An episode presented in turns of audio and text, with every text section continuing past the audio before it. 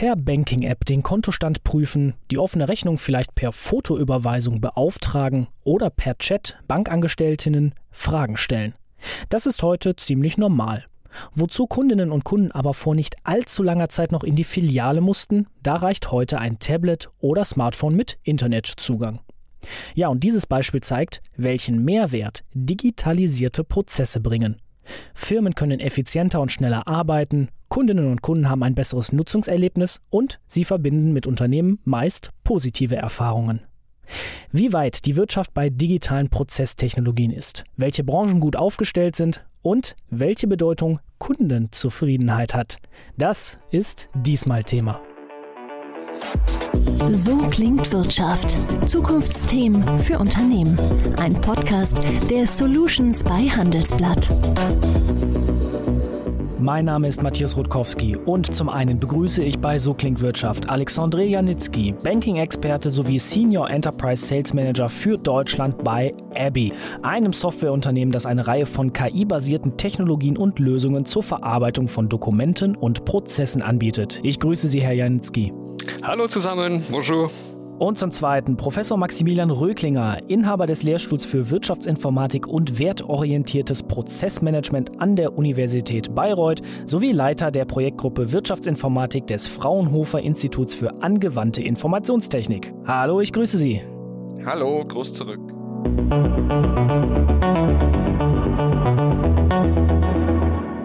Herr Professor Röklinger, wir reden seit Jahren über Digitalisierung. Alles soll vernetzter sein, smarter und effizienter und in vielen Unternehmen tut sich da ja auch schon einiges.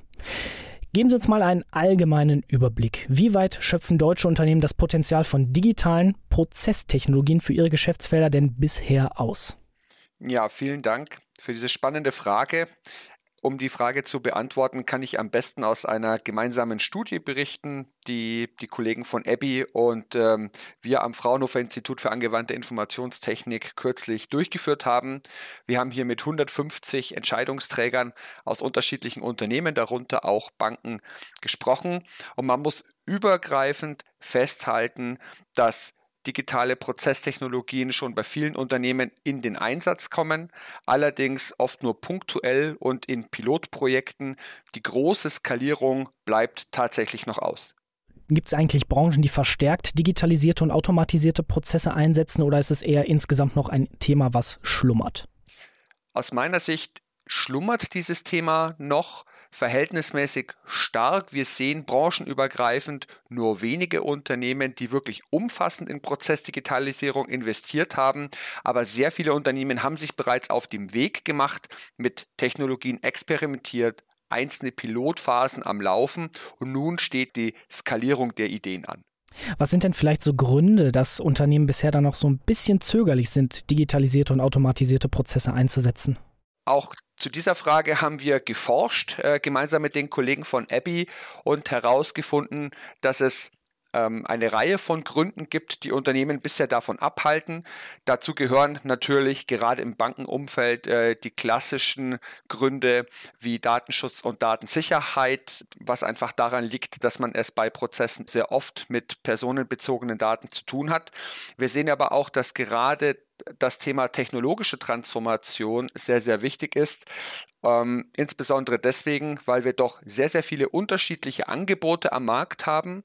Das heißt, Unternehmen haben eine hohe Auswahlunsicherheit dahingehend, welches System wirklich das Beste für ihre Anforderungen ist.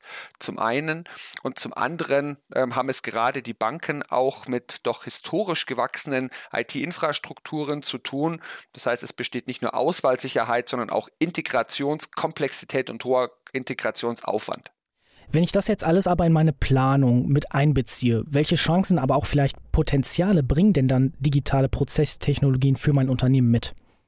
Wir haben gesehen, dass Unternehmen, die bereits stärker in moderne Prozesstechnologien investieren, auch zufriedener sind mit den Prozessen und auch, dass die Kunden dieser Unternehmen zufriedener sind was uns wirklich überrascht hat im Rahmen der Studie, war, dass nicht nur die Klassiker wie Effizienz und Dunkelverarbeitungsquote ins Zielsystem der Prozessdigitalisierung gehören, sondern auch die beiden Themen Mitarbeiter- und Kundenzufriedenheit.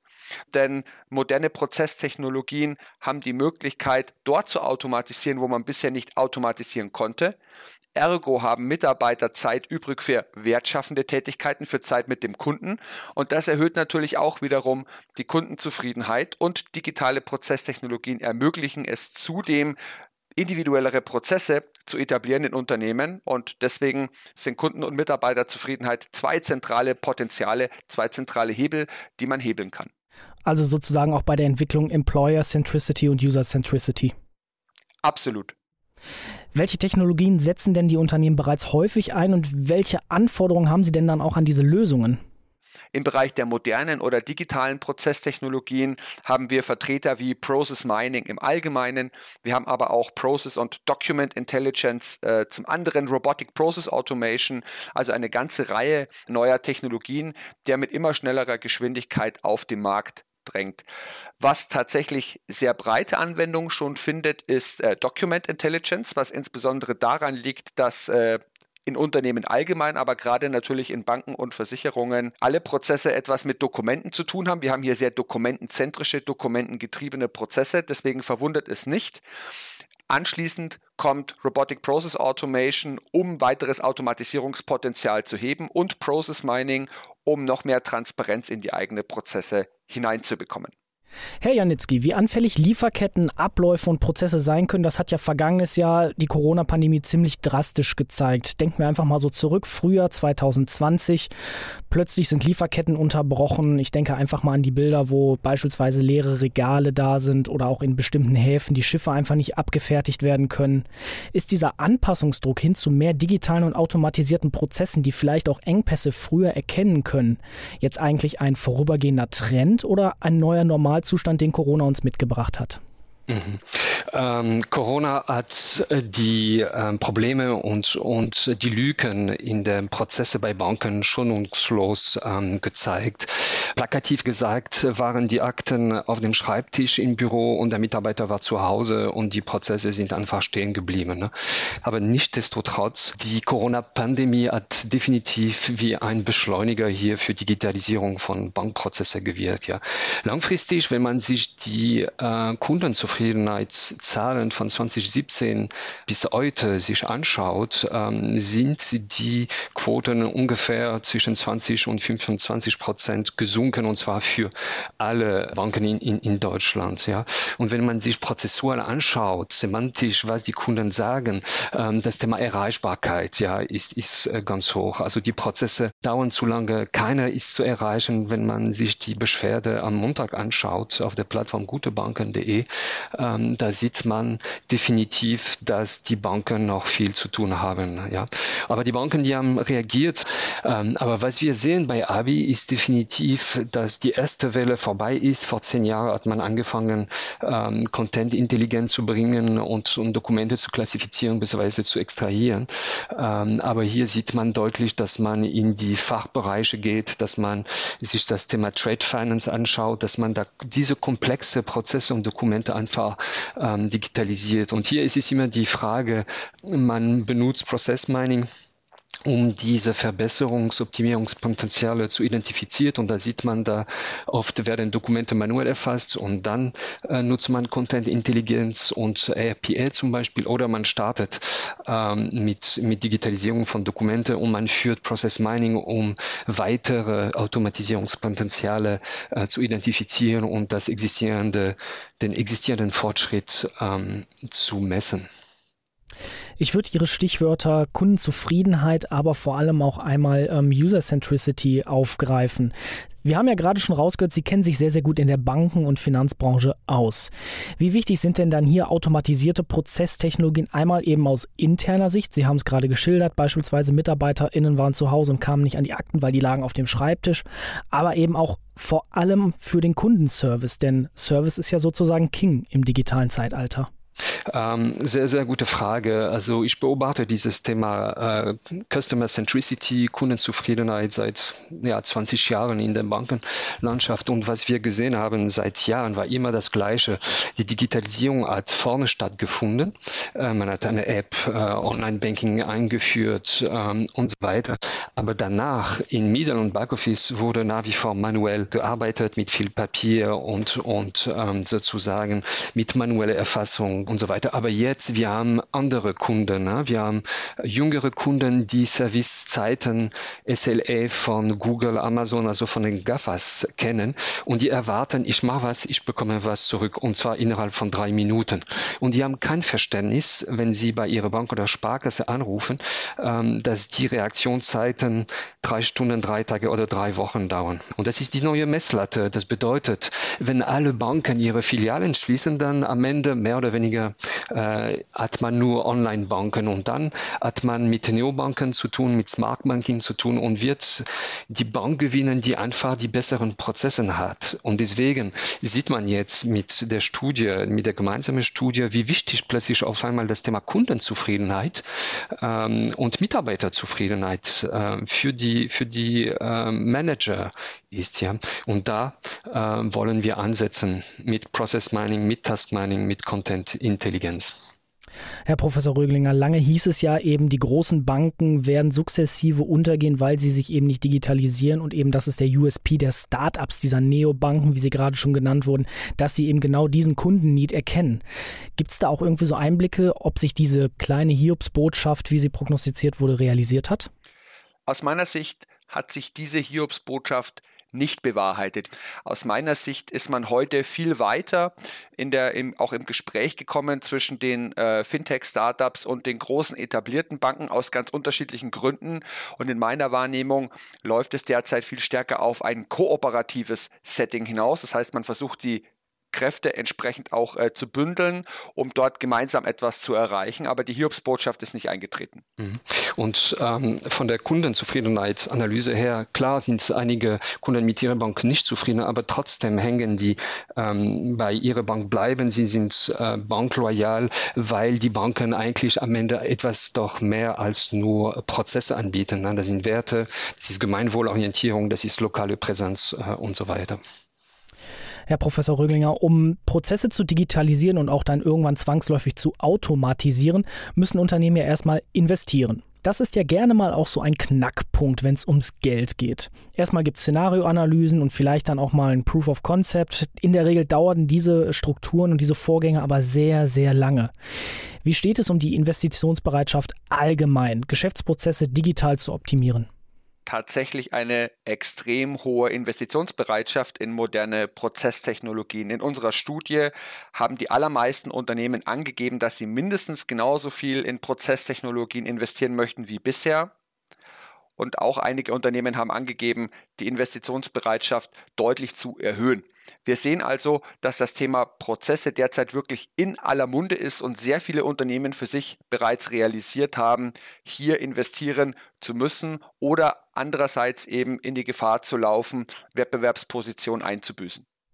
Herr Nitzki, ich würde noch einmal ganz kurz den Schwenker wieder in die Finanzbranche machen. Wenn ich mal jetzt so schaue, viele Standardprozesse wie zum Beispiel Überweisungen und Co. sind da mittlerweile digitalisiert. Das Daily Business müsste an sich laufen. Jetzt haben aber Kundinnen und Kunden sich auch daran gewöhnt und jetzt muss irgendwann ja auch der nächste Schritt kommen. Was sind denn jetzt so die nächsten Schritte aus Sicht der Banken, um, sage ich mal, mehr Services den Kunden anzubieten und gleichzeitig die eigenen Prozesse noch weiter zu automatisieren? Mhm. Ähm, das ganze Thema Kreditgeschäft, ja, angefangen von Baufinanzierung, Ratenkredit, Trade Finance und so weiter, also alle diese äh, Fahrbereiche, da ist, steckt viel Potenzial ähm, und da ist gerade der Anfang dieser neuen Digitalisierungswelle. Ähm, wie überführt man denn jetzt so eine neue Process Mining Anwendung in ein Return on Invest Umfeld? Denn letztlich gesehen, ich kann alles digitalisieren, automatisieren, aber ich möchte natürlich auch davon einen Profit haben. Mhm. Also zu, zuerst muss man sagen, das ist Chefsache, definitiv. Also ähm, Management muss sich mit dieser Geschichte Digital Twins äh, beschäftigen und dann einen Fahrbereich identifizieren und meistens ist ein Kernprozess und dann Pilot durchführen. Und schon beim Pilot äh, werden diese sogenannten Low-Hanging Fruits identifiziert, dass man sofort sehen kann, aha, warum ähm, dauert dieser Prozess zu lange, ähm, warum ist dieses, diese Applikation noch ähm, funktioniert nicht und so weiter. Und dann muss man äh, mittel- und langfristig verstehen, dass diese Digital Twins und Process Mining einfach ähm, sozusagen die Transparenz bringt, die zu Verbesserung mittel- und langfristig der Prozesskette führen wird.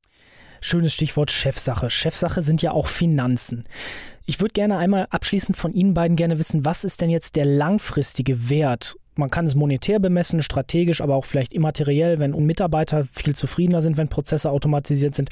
Was ist der langfristige Wert von Process Mining und anderen Prozesstechnologien? Aus meiner Sicht äh, gibt es genau diese beiden Komponenten, monetär und strategisch, wobei beide Dimensionen langfristig ineinander übergehen. Das heißt, auf der einen Seite sehen wir äh, den strategischen Nutzen, mehr Transparenz in die Prozesse zu haben, zu wissen, was tatsächlich vor sich geht im Unternehmen. Das ist schon allein ein großer Wert. Moderne Process Mining Ansätze helfen auf der einen Seite über die Transparenz hinaus auch Entscheidungsvorschläge zu machen. Das heißt, sie geben Steuerungsempfehlungen für die Prozesse. Das ist gerade in hochskalierten Prozessen wie bei Banken und Versicherungen extrem wichtig, wo wir ja äh, zu jedem Zeitpunkt viele Tausende, Zehntausende Prozesse ablaufen haben, brauche ich Technologien, die Intelligenz im Bauch haben und die dementsprechend auch äh, die Steuerung der Prozesse beeinflussen. Das ist eine kurzfristige Maßnahme. Das merkt man auch monetär, indem die Kosten der Prozesse beispielsweise runtergehen und sich hoffentlich dann auch zusätzliche Erträge über die Prozesse realisieren lassen. Genau dadurch, dass diese Prozesse dann auch kundenindividueller gestaltet werden können, weil man über die Daten mehr Einblick in die Kundenpräferenzen gewinnen kann. Herr Nitzki? Von meiner Seite würde ich einfach diese banküblichen ähm, Unterscheidung machen zwischen Change the Bank und Run the Bank. Ja. Run the Bank ähm, für, wäre hier das Thema Monitoring, ja, also und Compliance zum Beispiel. Ähm, da ist schon viel getan, wenn äh, Process Mining Tools einfach da, dafür benutzt werden, um ähm, die Sicherheit und die Revisionssicherheit der Prozesse zu gewährleisten. Ja. Ähm, da allein schon sollte ein, der Business Case äh, fliegen. Äh, und Change Change the Bank. Äh, man kann so agile Sprints machen, wenn man sagt, okay, in den ersten sechs Monaten äh, hat man diese, jene Lücken identifiziert und das würde so viel bringen. Äh, und dann und mittel- und langfristig könnte man auch sozusagen diese Strategie definieren, was wollen wir erreichen und Prozess und Digital Twins äh, nutzen, um diese Change the Bank Maßnahmen zu begleiten und zu dokumentieren. Ja, hat das wirklich geliefert, äh, was versprochen worden ist? Also, liebe Hörerinnen und Hörer, Sie haben es gehört. Prozessdigitalisierung und Automatisierung ist Chefsache. Bei der Entwicklung ist Customer und Employer Centricity von Vorteil und vor allem die Kundenzufriedenheit muss im Fokus der Entwicklung stehen. Ich sage danke fürs Gespräch an Professor Dr. Maximilian Röklinger und an Alexandre Janitzki für das Gespräch. Und wir, liebe Hörerinnen und Hörer, hören uns kommende Woche wieder zu einer neuen Folge So klingt Wirtschaft. So klingt Wirtschaft, der Business Talk der Solutions bei Handelsblatt. Jede Woche überall, wo es Podcasts gibt. Abonnieren Sie.